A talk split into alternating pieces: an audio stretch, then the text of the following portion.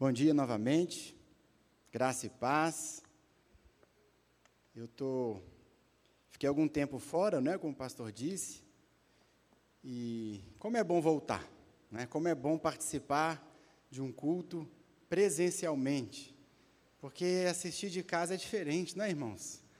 É uma bênção que nós termos a internet, é uma bênção nós termos essa tecnologia para transmitir o culto, mas é tão diferente estarmos aqui, e adorarmos juntos e participarmos desse momento juntos.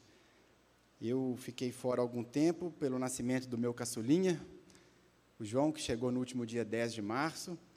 E se você tem filhos, você sabe que os primeiros dias são um pouco tensos, né? A gente não sabe direito o que é dormir desde então, né? Estou vendo o irmão ali com o pequenininho. Estamos juntos, irmão. É assim mesmo.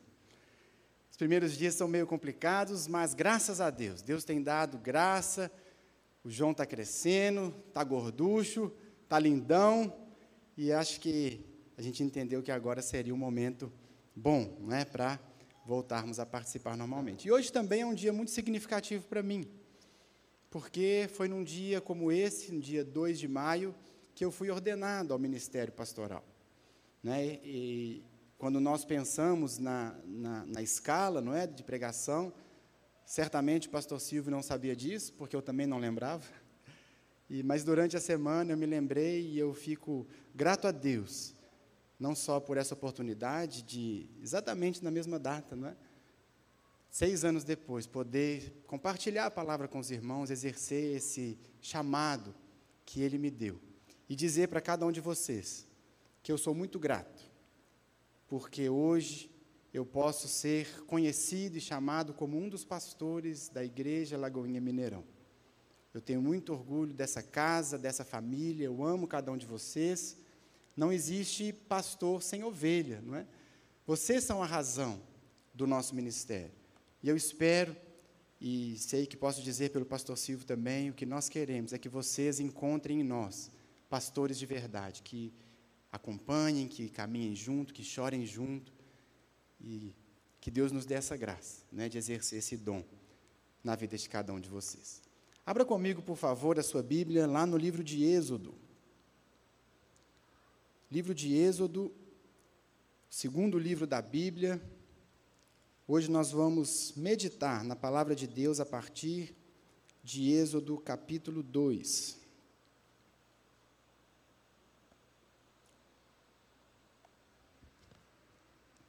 Êxodo capítulo 2, nós vamos ler todo o capítulo 2 e também um pedacinho do 3. E o tema dessa mensagem hoje, meus irmãos, é recomeço. Hoje nós vamos falar sobre recomeço. É tão importante nós falarmos sobre esse assunto, especialmente em tempos como esse que nós vivemos. Tempos de pandemia, tempos tão difíceis, não é verdade? Muito provavelmente você, no começo do ano passado, você tinha tantos planos, você tinha tantos projetos, você tinha tantas ideias,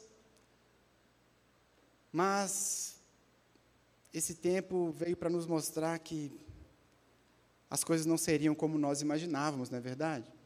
Quantas coisas mudaram? Nenhum de nós aqui imaginou que passaríamos por uma pandemia tão longa, passaríamos por momentos tão difíceis. Ficamos tanto tempo sem ter culto presencial, quando começamos novamente a engrenar e os projetos voltando, como o pastor Silvio falou, de repente vem outro decreto e fecha tudo de novo e vem essa sensação de desânimo. Portanto, nós precisamos sempre nos lembrar que o nosso Deus é o Deus do recomeço. Deus é o Deus da segunda chance. Deus é o Deus do segundo tempo. E essa é a mensagem que eu quero compartilhar com os irmãos nessa manhã. Não apenas pelo período que vivemos, não apenas pela pandemia, mas porque a nossa vida, muitas vezes, ela é marcada por recomeços. A nossa vida, muitas vezes, ela é marcada por planos que dão errado. Muitas vezes a nossa caminhada, e eu creio que você, em alguma área da sua vida, já experimentou isso, você caminhava tão bem no determinado sentido, você ia tão firme, você ia tão. Parecia que tudo estava dando certo, mas às vezes um fato, uma decisão, uma atitude coloca tudo a perder. Portanto, hoje, vamos falar sobre recomeço. Esse que é o tema do ano de toda a Igreja Batista da Lagoinha. Né? Para a nossa igreja, esse é o ano do recomeço. E para falarmos sobre isso, eu poderia falar de vários personagens bíblicos. Se você analisar os personagens bíblicos, a maioria deles passou por algum tipo de recomeço. Nós poderíamos falar sobre Jacó, poderíamos falar sobre o apóstolo Paulo, poderíamos falar sobre Pedro, sobre Jonas, sobre Raabe, sobre Daniel. São pessoas que tiveram a oportunidade de recomeçar, que foram usados por Deus no segundo tempo. Pessoas que passaram por experiências que aparentemente derrubaram tudo, jogaram tudo por terra, perderam tudo, perderam a esperança, mas descobriram que o nosso Deus é o Deus do recomeço. Poderíamos falar sobre vários desses personagens, mas eu escolhi falar sobre Moisés. Nós vamos ver aqui em Êxodo capítulo 2 essa característica na vida de Moisés, um homem que experimentou o recomeço de Deus. Nós vamos ler todo o capítulo 2 e o capítulo 3 até o versículo 10. Mas para a leitura não ficar muito longa, eu vou dividir a leitura em três, três grupos. Porque a história de Moisés ela é dividida em três grandes grupos. A história de Moisés ela é dividida em três grupos de 40 anos cada. Os primeiros 40 anos da vida de Moisés é o período que eu vou chamar aqui de, do período de ascensão. Ele deixa de ser um simples filho de escravos do povo hebreu e se torna um dos principais personagens do Egito. Do zero aos 40 anos, então, o período de ascensão. Existe um segundo período de 40 anos que vai dos 40 até os 80 na vida de Moisés, que é um período que eu vou chamar aqui de queda, deserto e preparação. Moisés passa os, dos 40 aos 80 anos sendo trabalhado por Deus no deserto, porque esse homem que estava tão alto, ele caiu. Queda, deserto e preparação. E dos 80, o último período de 40 anos, dos 80 até os 120 anos, que é quando ele morre, Moisés experimentou o recomeço. Aí sim Moisés experimentou a vontade de Deus e o chamado de Deus para a vida dele. Então eu vou ler aqui no texto esses três grupos e nós vamos conversando sobre a vida de Moisés, o recomeço de Moisés e aquilo que nós aprendemos com essa história. Então vamos começar lendo Êxodo capítulo 2, do versículo 1 até o versículo 10. O primeiro período da vida de Moisés, o período de ascensão, que vai do seu nascimento aos 40 anos Diz assim a palavra de Deus. Êxodo capítulo 2, verso 1. Um homem da tribo de Levi casou-se com uma mulher da mesma tribo, e ela engravidou e deu à luz um filho. Vendo que era bonito, ela o escondeu por três meses. Quando já não podia mais escondê-lo, pegou um cesto feito de junco e o vedou com piche e betume. Colocou nele o menino e deixou o cesto entre os juncos, à margem do Nilo. A irmã do menino ficou observando de longe para ver o que lhe aconteceria. A filha do Faraó descera ao Nilo para tomar banho. Enquanto isso, as suas servas andavam pela margem do rio. Nisso viu o cesto entre os juncos e mandou sua criada apanhá-lo. Verso 6. Ao abri-lo, viu um bebê chorando. Ficou com pena dele e disse: Esse menino é dos hebreus. Então a irmã do menino aproximou-se e perguntou à filha do Faraó: A senhora quer que eu vá chamar uma mulher dos hebreus para amamentar e criar o menino? Quero, respondeu ela. E a moça foi chamar a mãe do menino. Então a filha do Faraó disse à mulher: Leve esse menino e amamente-o para mim, e eu lhe pagarei por isso. A mulher levou o menino e o amamentou. Tendo o menino crescido, ela o levou à filha do Faraó, que o adotou e lhe deu o nome de Moisés, dizendo: Porque o tirei das águas. Nós vemos aqui então o início da vida de Moisés. Moisés teve um início muito difícil. Moisés nasceu filho de escravos. O povo de Deus era escravo no Egito, você conhece a história. José foi vendido como escravo pelos seus irmãos, mas Deus o abençoou ali no Egito e ele se torna o primeiro homem abaixo do Faraó. ele traz sua família para morar no Egito. Todo o povo de Deus então começa a crescer e a se multiplicar ali naquela terra do Egito. Passadas algumas gerações, o povo era muito numeroso. O povo era muito forte, mas o faraó, que já não se lembrava mais daquela história de José, ele escraviza o povo de Deus. O povo então se torna escravo, escravo no Egito. E Moisés nasce nesse contexto. O faraó que tinha medo, o faraó tinha medo daquele povo que era tão numeroso e tão forte, aquele povo podia a qualquer momento se rebelar. Aquele povo podia a qualquer momento tentar uma revolução ali dentro, o faraó começa a ficar preocupado com o crescimento numérico dos hebreus, então ele dá uma ordem. E ele diz que todo menino que nascesse, todo homem deveria morrer. Moisés então nasce numa família simples de escravos, e já havia sobre ele uma sentença de morte.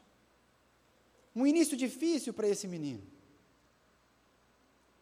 Quando nós vemos esse mesmo relato, lá no livro de Atos, existe lá um determinado período, você conhece o texto, em que Estevão está fazendo um. está recontando a história do povo, e ele faz um resuminho sobre a vida de Moisés.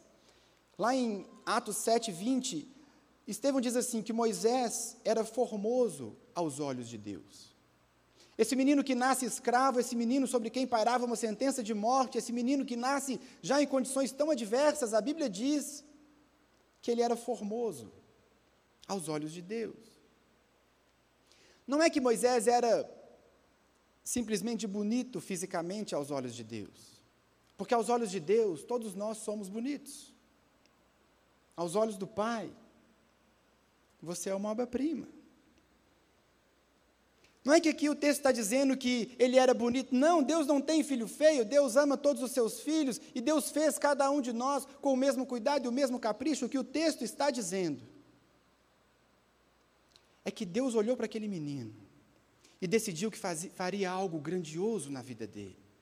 É isso que significa que Moisés era formoso aos olhos de Deus. Aquele menino então recebe de Deus uma missão. Deus tinha um sonho para ele. Deus tinha um plano para ele. Aqui o texto nos fala também que a sua mãe viu que o menino era bonito. No versículo 2, vendo que era bonito, escondeu. Toda mãe acha o filho bonito. A questão aqui é que a mãe e o pai de Moisés muito provavelmente entenderam que havia algo de especial naquele menino. Eles entenderam que havia um plano de Deus, de alguma forma eles sabiam que precisavam preservar a vida daquela criança. Então, acontece essa história que nós vimos aqui. Ela o coloca num cesto. E Moisés é encontrado pela filha do faraó. Aquela mulher não apenas salva a vida de Moisés, mas ela também o cria. Ela também o adota como seu próprio filho. Existem alguns historiadores antigos, como o Flávio Joséfo, um dos principais historiadores judeus, que eles relatam que Moisés, ele não apenas foi criado como filho da filha do Faraó, mas ele foi criado para ser o sucessor do trono de Faraó. Porque, segundo esse historiador, Faraó não tinha filhos homens. Portanto, Moisés era o herdeiro do trono do Egito. Moisés era o herdeiro do trono, Moisés estava sendo preparado Lembre-se, um menino que nasce filho de escravos numa família simples. De repente, esse menino é o sucessor do Faraó. É por isso que naquele mesmo relato que eu disse para vocês de Estevão, lá em Atos capítulo 7, Estevão diz assim: Moisés foi educado em toda a sabedoria dos egípcios e veio a ser poderoso em palavras e obras. Toda a sabedoria dos egípcios. Moisés passou por todo o treinamento necessário para se tornar o líder, para se tornar o grande líder, aquele que sucederia o Faraó. Algumas descobertas arqueológicas recentes. Os arqueólogos descobriram, lá no Egito, um lugar que eles deram o nome de Templo do Sol. O Templo do Sol era, no Egito, um lugar de adquirir conhecimento, um lugar de ser treinado, um lugar onde os grandes líderes e as autoridades do povo eram ensinados. Algumas pessoas chamam o Templo do Sol de a Oxford do mundo antigo, tamanho era o avanço do ensino e daquilo que acontecia nesse lugar. Certamente então Moisés passou por esse templo do sol, passou por esse lugar de aprendizado, e segundo essas descobertas arqueológicas, ali era lugar de aprender medicina, astronomia, química, teologia, filosofia e direito. Moisés então ele é treinado, poderoso, um homem doutrinado em toda a cultura do Egito, um homem que aprendeu a ser o grande líder do Egito. Mas Estevão disse mais lá em Atos, ele diz que ele veio a ser poderoso em palavras e obras. Alguns historiadores extra-bíblicos também nos falam que Moisés, ele se tornou o líder militar do Egito. Moisés se tornou o líder militar, ele chefiava o exército do Egito. Moisés foi o responsável por inúmeras vitórias militares, inúmeras conquistas relevantes, importantes para o povo do Egito, para o Egito se consolidar como um grande povo, um grande império. Moisés, então, era o cara do Egito. Ele era o sucessor, ele era o líder militar, ele era treinado, ele era ensinado. Moisés era o orgulho do Egito, Moisés era o futuro do Egito, Moisés era a esperança do Egito. Moisés era aquele cara que por onde ele passava, todos os olhos estavam sobre ele. Lá vai o Moisés, a nossa alegria, a nossa esperança. Nós estamos seguros com Moisés, ele será um grande rei. Esse era Moisés no meio do Egito. Todos os olhos estavam sobre ele. É sobre ele que falavam nas redes sociais. Era ele que estampava as capas de revistas de fofoca. Era Moisés o assunto do Egito, porque ele era o futuro, a esperança e o orgulho de todo o Egito. Aquele menino improvável, aquele menino que nasceu condenado à morte, aquele menino que tinha tudo para dar errado, aquele menino que tinha tudo para não ter vingado, como dizem. De repente, é o sucessor do próprio Faraó. Mas existia, assim como existia um plano de Deus para Moisés, existe um plano de Deus para mim e para você também. Sabe, irmãos, muitas vezes a gente olha para a nossa história e fala assim: eu sou tão improvável. Eu nunca vou alcançar, eu nunca vou conseguir cumprir os sonhos que existem no meu coração, que Deus colocou no meu coração. Eu nunca vou conseguir cumprir o chamado de Deus para a minha vida. Ninguém era mais improvável que Moisés. Ninguém era mais improvável que aquele filho de escravos que deveria ter morrido quando nasceu. Deus tem planos para cada um de nós. Deus tem sonhos para nós. Deus quer usar a nossa vida. Deus quer usar cada um de nós de uma maneira diferente seja para se tornar um grande líder, seja para impactar um grupo específico de pessoas, eu não sei qual é o plano de Deus para você, mas existe um plano e um sonho de Deus para você. Acontece que esse homem, Moisés, com 40 anos, guerreiro, forte, inteligente, estudado, aos 40 anos, um evento muda para sempre a vida de Moisés. Vai acontecer alguma coisa, você conhece a história, nós já vamos ler, que vai mudar para sempre a história desse jovem. Se você observar comigo o versículo 10 que nós lemos, o texto diz assim: o finalzinho do 9: A mulher levou o menino, a mãe de Moisés, e o amamentou. Tendo o menino crescido, ela o levou à filha do Faraó. Moisés passou os seus primeiros anos com a sua própria mãe. E recebia para isso, inclusive, porque a filha do faraó ainda bancava. Mas os primeiros anos de Moisés foi com a sua própria mãe. Ali, certamente, Moisés aprendeu a história do seu povo. Ali, Moisés aprendeu quem ele era.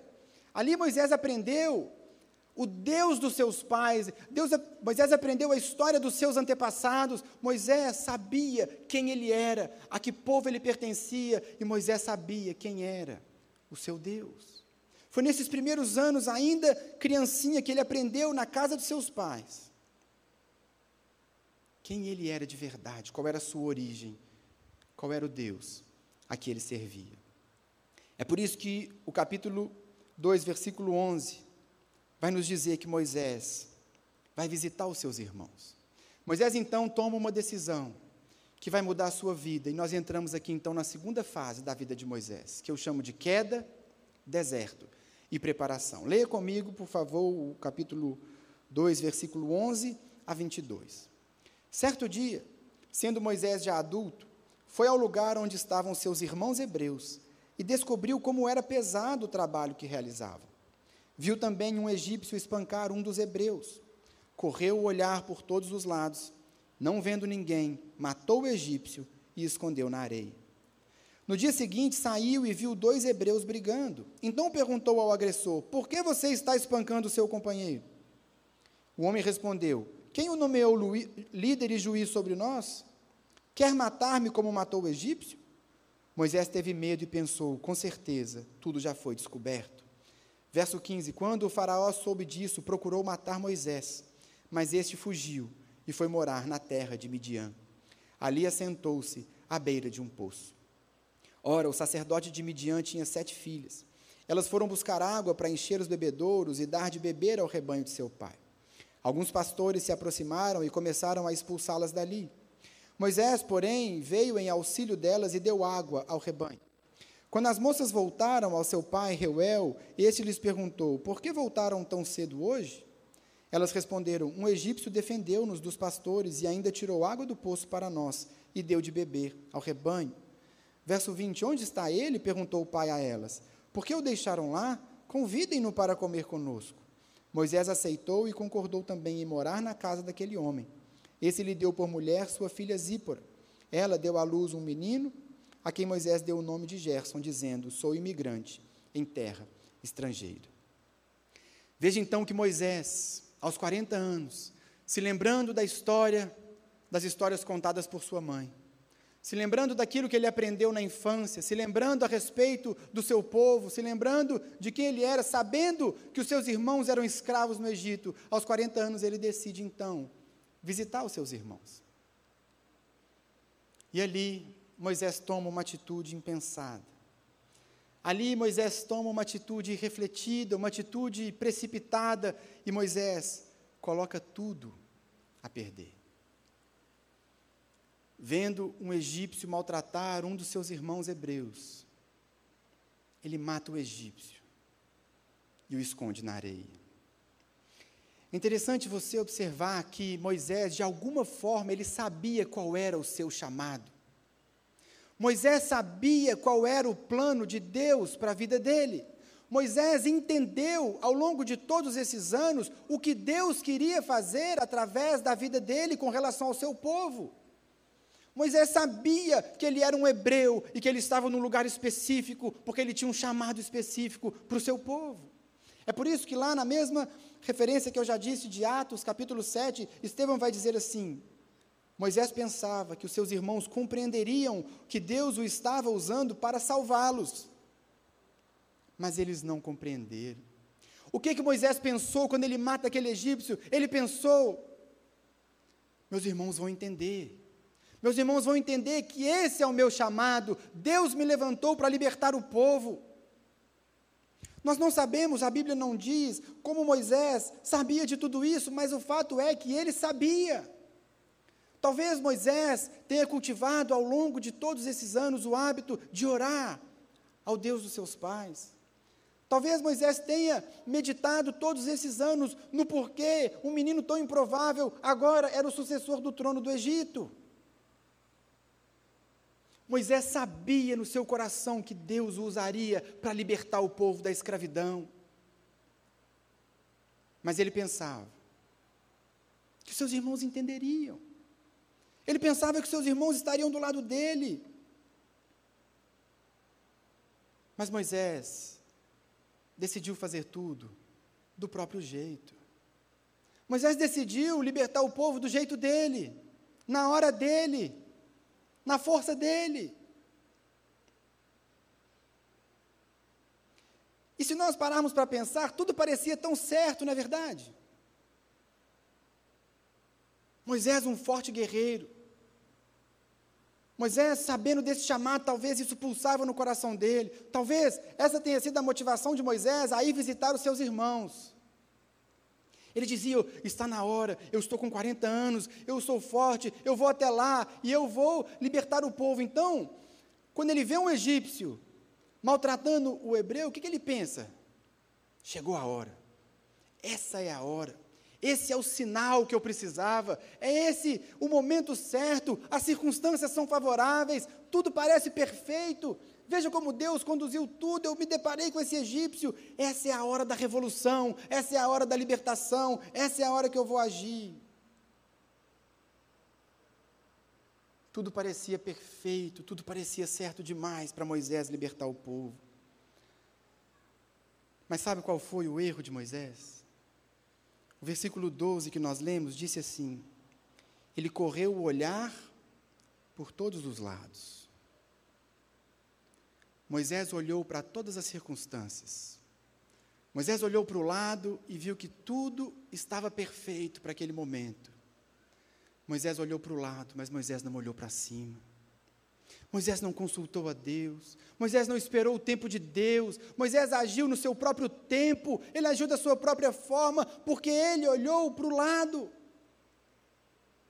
Irmãos, muitas vezes as circunstâncias ao nosso redor parecem tão favorável para as decisões erradas que nós tomamos. Tantas vezes aparece uma oportunidade de emprego, o irmão vai ganhar quatro vezes mais do que estava ganhando. E ele diz: Esse é o sinal, chegou a minha hora, esse é o meu momento. Eu já não gosto mais do outro emprego mesmo. Olhamos para os lados, não olhamos para cima. Dois meses depois, aquele irmão não está aguentando mais, não tem salário que pague os desgostos que ele passa ali. Porque nós gostamos de olhar para as circunstâncias, nós esquecemos de olhar para cima, esquecemos de pedir direção de Deus, esquecemos de pedir sabedoria de Deus, esquecemos de pedir que Deus haja no tempo dele. Ou mesmo quando o irmão vem conversar com a gente falando que a moça mais bonita da igreja agora está interessada nele. Chegou meu momento, pastor. É por isso que eu orei a minha vida toda. Olha para as circunstâncias, muitas vezes os amigos colocando pilha. Sabe, irmãos, nós pastores não somos mais inteligentes, nós não sabemos mais do que ninguém. Mas às vezes a gente bate um olho em algumas situações e a gente fala: tem alguma coisa errada.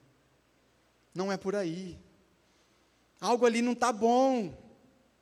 Mas as pessoas querem olhar para as circunstâncias querem olhar ao redor, e esse foi o erro de Moisés. A vida dele então passa por uma reviravolta.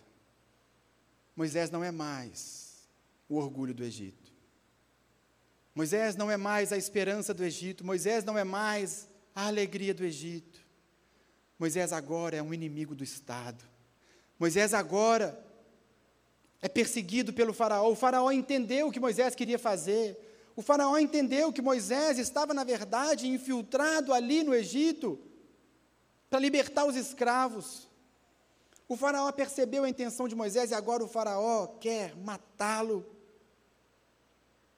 Acabou tudo. Ele perdeu tudo. Ele perdeu o conforto, ele perdeu status, ele perdeu riqueza, ele perdeu tudo. Moisés não tem mais nada. Um ato impensado jogou tudo por terra. O verso 15 diz que ele foge. Moisés fugiu e foi morar na terra de Midian. Foi para o deserto. Ali assentou-se à beira de um poço. Irmão, você consegue imaginar a cabeça de Moisés nesse momento?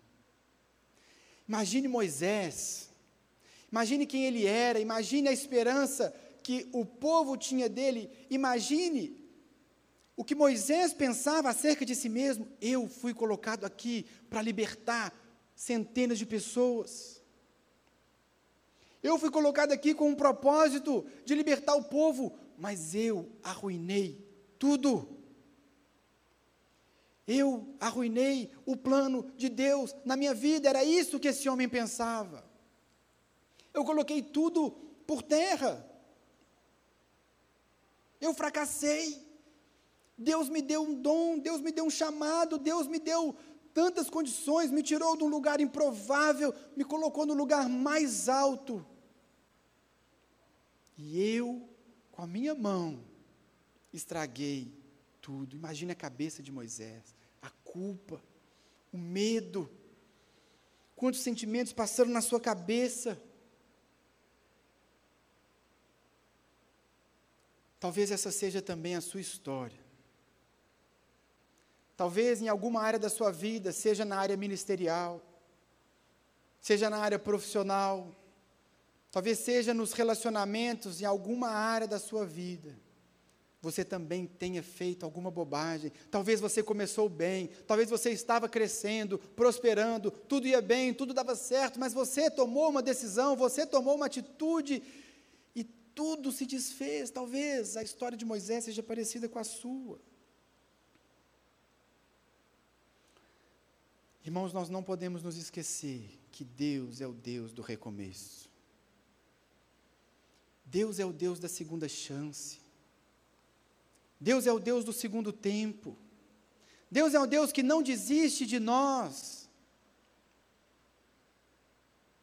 Mesmo diante das bobagens que nós fazemos mesmo diante dos nossos erros. Aquele plano que havia no coração de Deus, quando Deus olhou para aquele bebê e viu que aquele menino era formoso, o plano que havia no coração de Deus, quando ele olhou para Moisés, quando ele olhou para você, esse plano não foi frustrado. Deus não desistiu de usar Moisés para libertar o povo, porque Moisés errou. Deus não desistiu de usar você de dar a você uma família feliz, de dar a você uma família abençoada, de dar a você um emprego que vai trazer prosperidade, que vai te trazer conforto, que vai te trazer alegria, que vai te trazer influência. Deus não desistiu de dar para você um ministério onde você vai poder servir, onde você vai poder honrá-lo, aquilo que Deus planejou para você, independente do que você fez. Não foi frustrado. Deus não desistiu de Moisés. Mas Deus permite que Moisés vá para o deserto. Moisés então vai para o deserto. Não tem mais holofote, não é mais capa de revista, ninguém mais fala dele. Perdeu tudo e está no deserto. Ali ele se casa então com Zípora, como nós vimos, filha de Jetro, e Moisés se torna pastor das ovelhas do seu sogro. O sucessor do trono do Egito agora cuida de um pequeno rebanho de ovelhas que nem dele é. Sem holofotes, sem conforto, sem sonhos, sem esperanças, carregando culpa, carregando peso. Muitas vezes, quando nós falhamos, quando nós erramos, a nossa reação também é fugir para o deserto é o isolamento. Muitas vezes nós nos afastamos, eu não quero mais saber, eu errei, deu errado, eu jamais conseguiria. Eu não vou conseguir ter uma família feliz, eu não vou conseguir deslanchar na minha profissão, eu não vou conseguir um ministério, eu não consigo, eu erro. Eu vou para o deserto, eu vou me afastar. Talvez assim como Moisés, você também tenha perdido a esperança. Você tenha perdido a alegria, você tenha parado de sonhar os sonhos que Deus colocou no seu coração. Mas nunca se esqueça que deserto é lugar de ser trabalhado. Deserto é lugar de ser preparado. Deserto é lugar de ser moldado, deserto é lugar de ser lapidado, e Deus leva Moisés para o deserto. Porque Moisés, ainda havia sobre ele o plano de libertar o povo do Egito. Mas esse homem tão preparado, tão inteligente, tão forte, tão independente, tão autônomo, tão resolvido, esse homem precisava ser lapidado. Esse homem precisava passar por um processo. E é ali no deserto que Deus começa a trabalhar o coração de Moisés. Moisés passa 40 anos cuidando de ovelha. Ali no deserto, sozinho, faça chuva, faça sol, ele e as ovelhas, sem ninguém para conversar, sem ninguém para paparicar, sem ninguém para contar seus feitos. Moisés aprendeu lições que ele jamais aprenderia no Egito. Foi ali no deserto que Moisés aprendeu a ser humilde. Moisés aprendeu a simplicidade. Moisés aprendeu a viver longe do conforto do palácio. Moisés aprendeu a importância do anonimato. Moisés aprendeu a importância de ser um ninguém. Moisés aprendeu a importância e o valor de não ser conhecido, não ser o centro das atenções, não ser o centro das conversas. Moisés aprendeu a confiar em Deus. O sustento dele viria não mais da riqueza e da prosperidade do Egito, mas viria do sustento diário de Deus. Foi ali no deserto que Moisés aprendeu a estar sozinho e a depender de Deus. Porque ali com as suas ovelhas era ele e o Senhor. Lições que ele nunca teria aprendido no Egito. Mas ele aprendeu no deserto. Sabe, irmãos, talvez alguns de nós aqui hoje se sintam no deserto, em qualquer área da vida. Tenha certeza que, se essa é a sua realidade hoje, embora você não perceba, Deus está tratando o seu coração, Deus está moldando o seu coração, Deus está corrigindo você para aquele ministério que um dia Ele disse que você teria. Para aquele sonho que um dia Ele colocou no seu coração, você está sendo trabalhado dia a dia. O que Deus está ensinando aqui para Moisés é o mesmo que Ele quer nos ensinar quando nos deixa no deserto.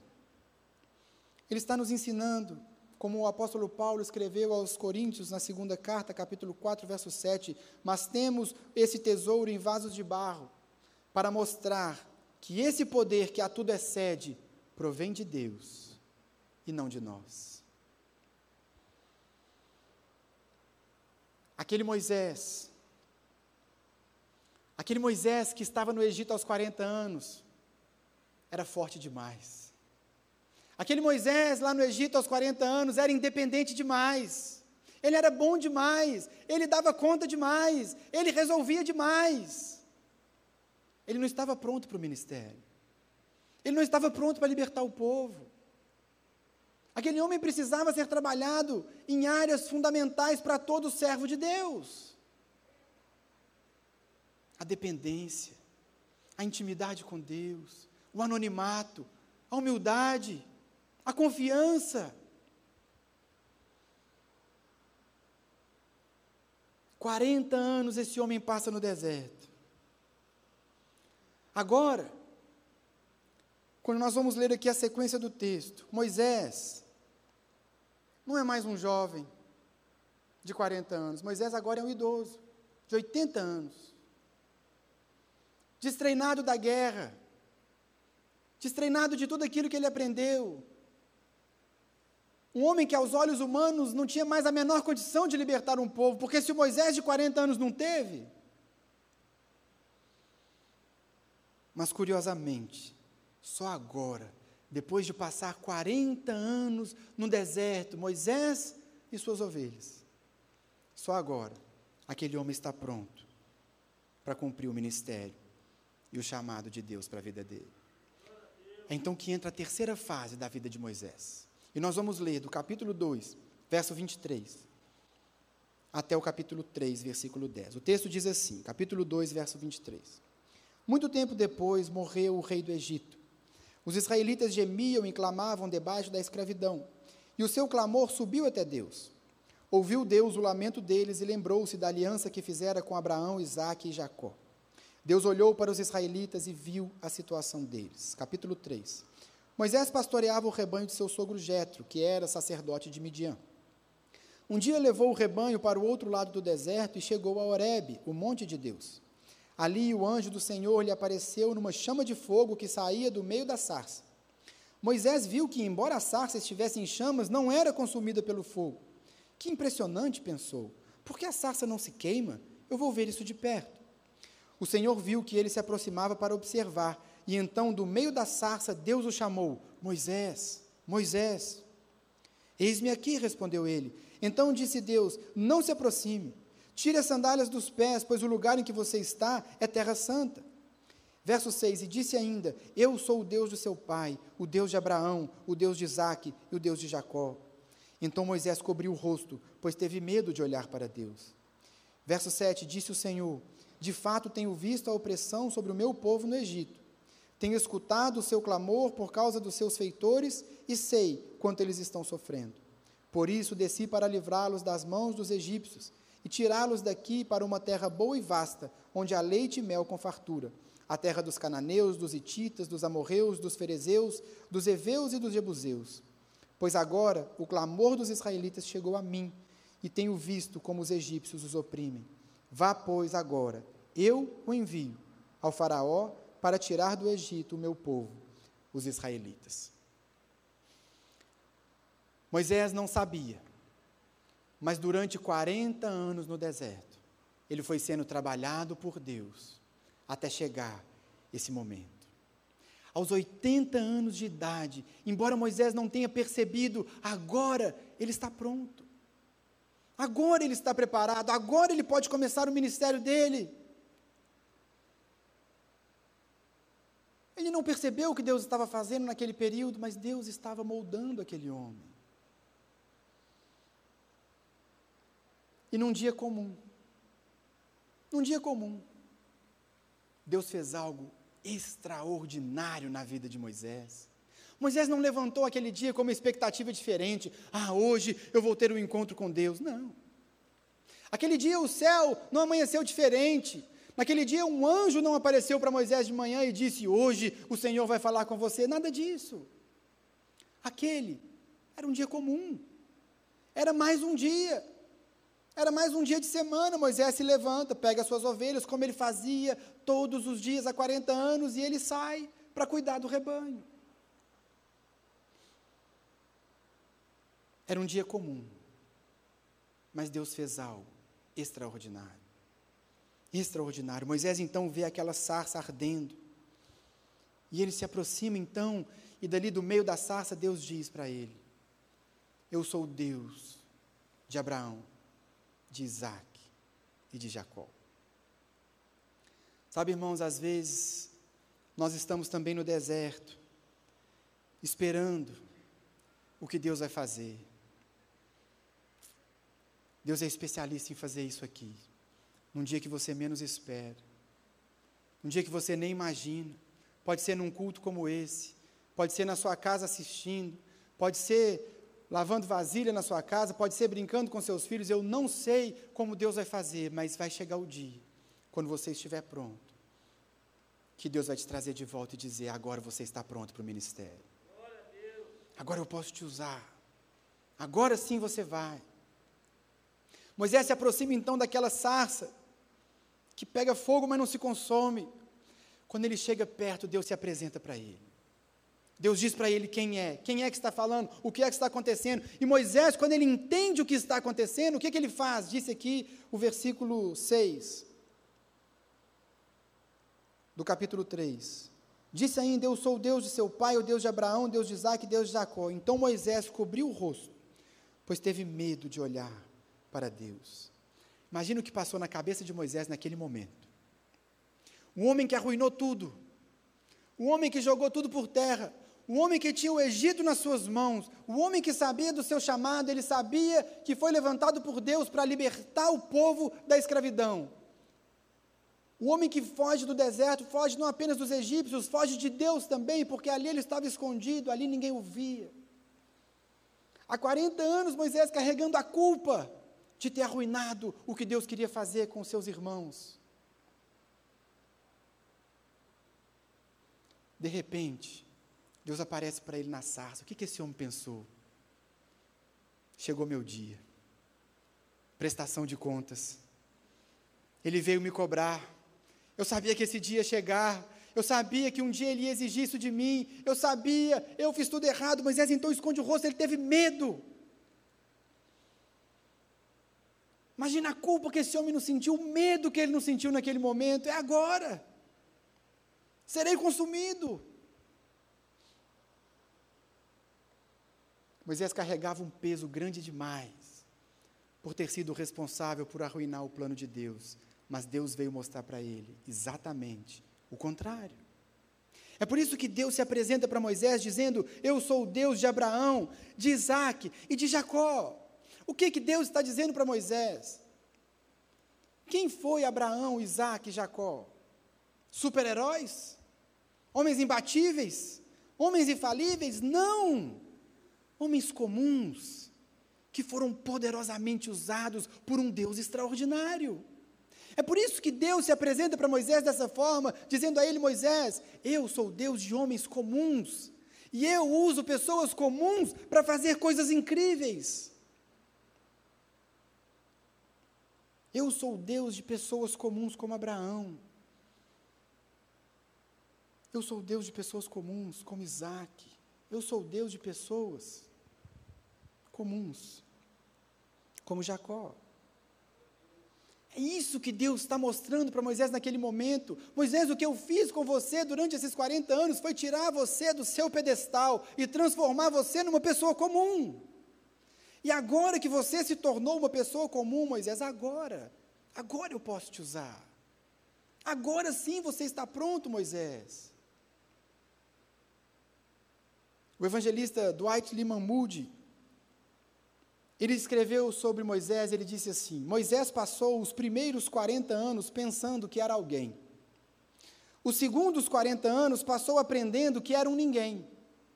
E os últimos 40 anos ele, ele passou descobrindo o que Deus pode fazer com ninguém.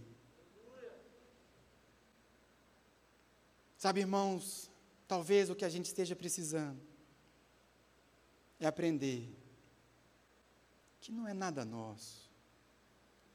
O mérito nunca foi nosso. A obra de Deus é feita não pela nossa força, não pela nossa habilidade, não pela nossa inteligência, não pelas nossas estratégias. Mas muitas vezes a gente está grande demais no ministério, a gente está grande demais na profissão. E Deus precisa mostrar: olha, deixa eu colocar as coisas na perspectiva correta para você. Deixa eu trabalhar seu coração. Passa comigo aqui um período no deserto, que eu vou te ensinar como as coisas de fato são.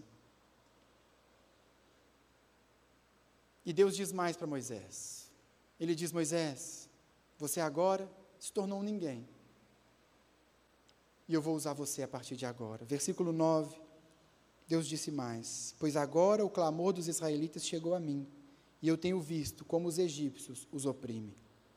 Verso 10: Vá, pois agora, eu o envio ao Faraó.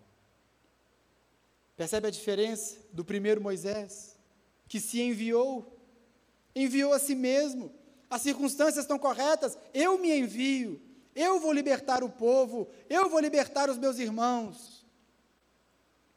Agora Deus diz para ele: agora sou eu, eu estou enviando você. Agora o seu coração está pronto, seu coração está trabalhado. Seu coração está lapidado. Agora eu te envio, vai. E liberta meu povo. E Moisés fez, você conhece a história. Moisés fez coisas que o primeiro Moisés jamais teria condições de fazer. Moisés foi usado de uma forma que o primeiro Moisés nunca teria condições. Mas agora, ele está preparado. Irmãos, Deus é o Deus da segunda chance. Deus é o Deus do recomeço. Deus não desiste dos planos dele. Talvez o diabo tenha falado isso para você nos últimos anos. Você arruinou tudo. Você jogou tudo fora, a culpa é sua. Você errou, você fracassou, não vai dar mais certo. Mas não é isso que a palavra de Deus nos ensina na vida de Moisés, na vida de Jonas, na vida de Jacó, na vida de Paulo, na vida de Pedro. Deus é o Deus do recomeço. Deus é o Deus que trabalha o nosso coração, que tem sonhos e tem planos para cada um de nós. Esse é o Deus que nós servimos. Certamente Moisés ficou confuso naquele momento. Antes eu era tão bom. Mas só agora, só agora, Moisés estava pronto não apenas para libertar o povo do Egito, mas para caminhar com aquele povo 40 anos no deserto. Moisés agora conhece o deserto. Moisés agora conhece os caminhos, conhece os atalhos. Moisés agora sabe como agir no deserto. Moisés foi trabalhado por Deus. Moisés agora sabe dormir na simplicidade. Moisés agora sabe ser humilde. Moisés agora sabe depender de Deus. Nós vemos na história o povo reclamando, o povo murmurando, Moisés liderando aquele povo. O que, que Moisés fazia com muita frequência? Ele buscava a Deus, ele aprendeu a depender de Deus. O primeiro Moisés teria arruinado tudo. Primeiro Moisés não daria conta, não sobreviveria um dia no deserto, um homem tão paparicado, um homem tão mimado, um homem tão cheio de pompa e circunstância e conforto e palácio e riqueza.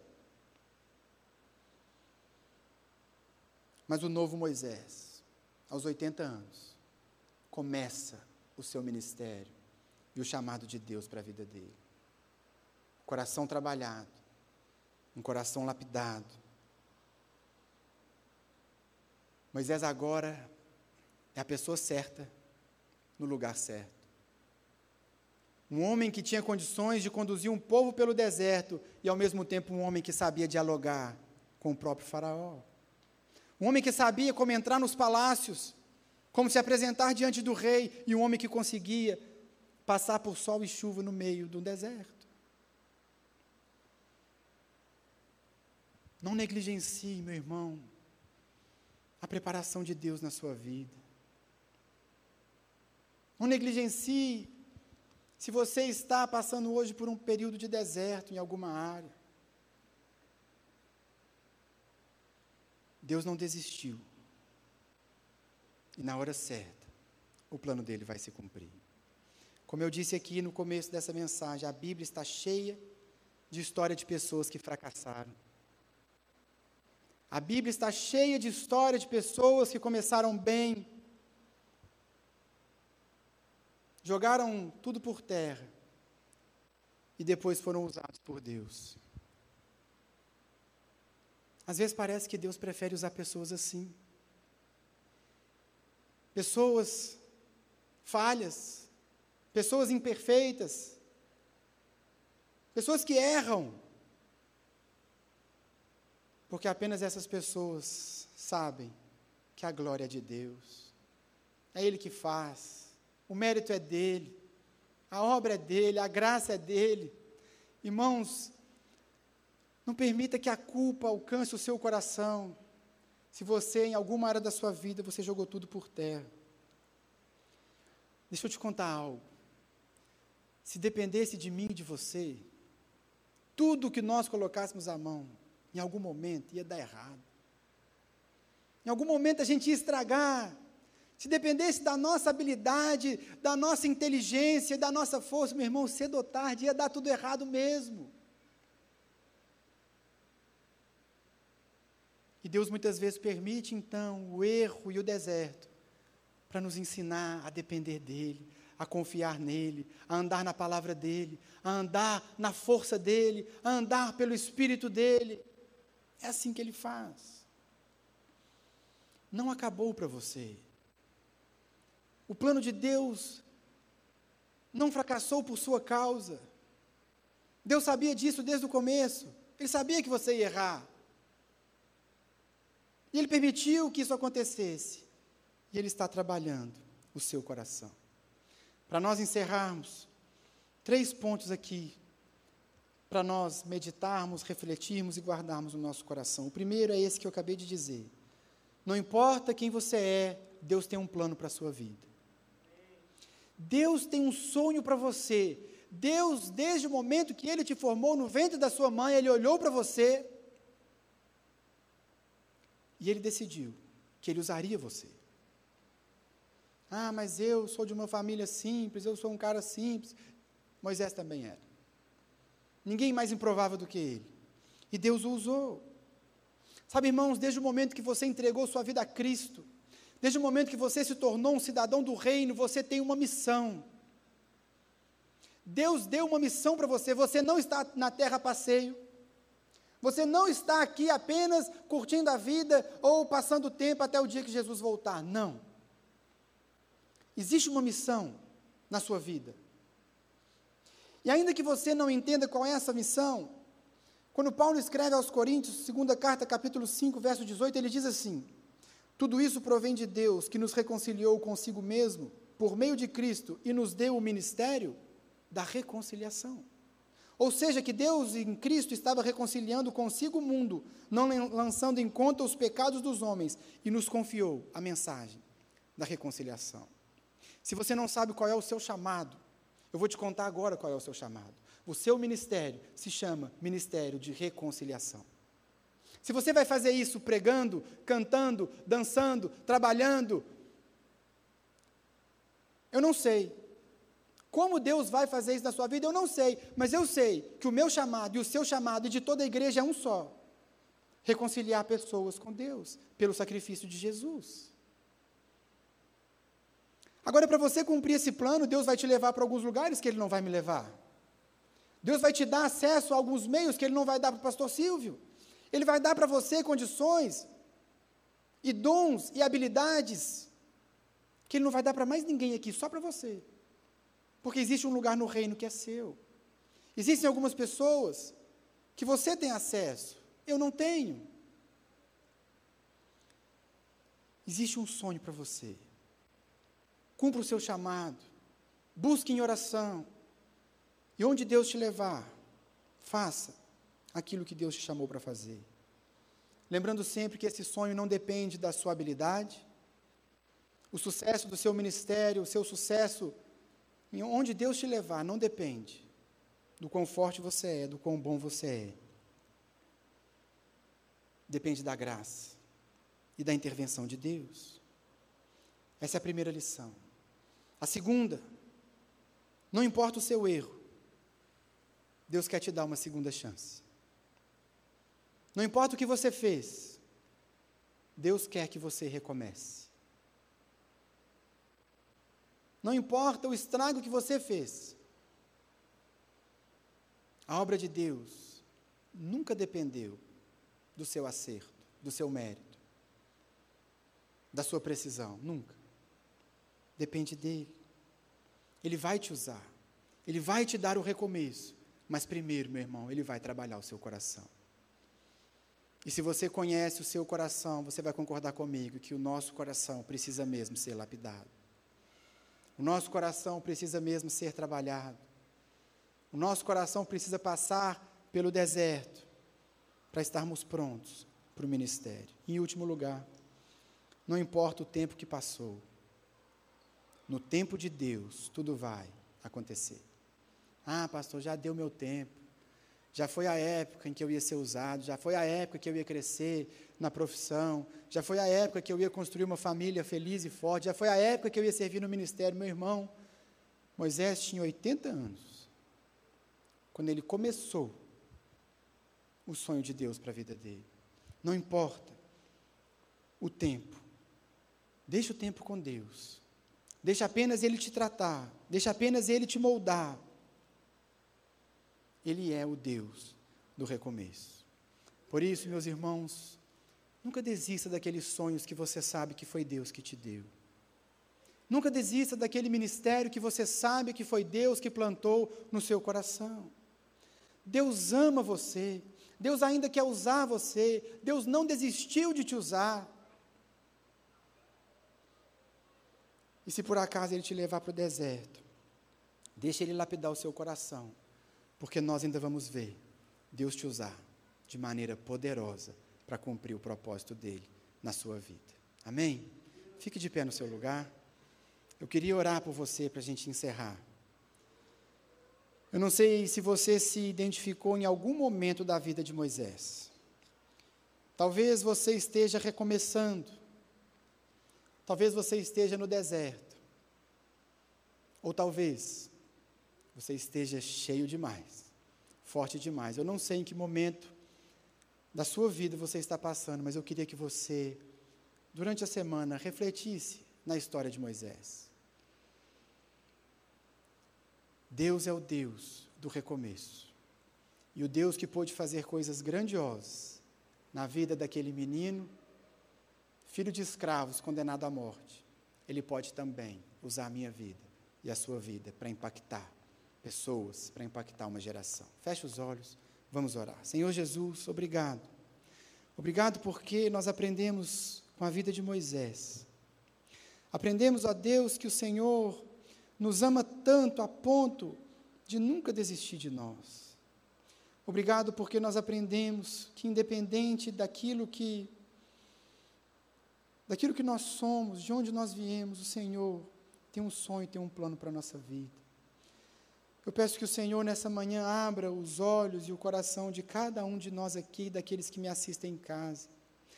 Deus, que o Senhor nos lembre aqueles sonhos que um dia sonhamos na juventude, aquele sonho que um dia o Senhor mesmo colocou no nosso coração e nós sabemos que foi o Senhor quem colocou. Que o Senhor traga à tona novamente esses sonhos. Deus, que não haja nenhum de nós aqui frustrado, decepcionado, cabisbaixo, porque não conseguimos um dia cumprir aquilo que o Senhor nos chamou. Deus, que o Senhor possa nos fortalecer durante esse período chamado deserto. Que o Senhor possa, ó Deus, levar cada um de nós para esse lugar, esse lugar de trabalho, esse lugar de lapidação, esse lugar de transformação do nosso coração. Faça isso em nós. Faça isso em nós, que o Senhor encontre nos nossos corações, de fato, homens e mulheres prontos, preparados, moldados pelo Teu Espírito Santo para cumprirmos o sonho e o projeto de Deus para cada um de nós.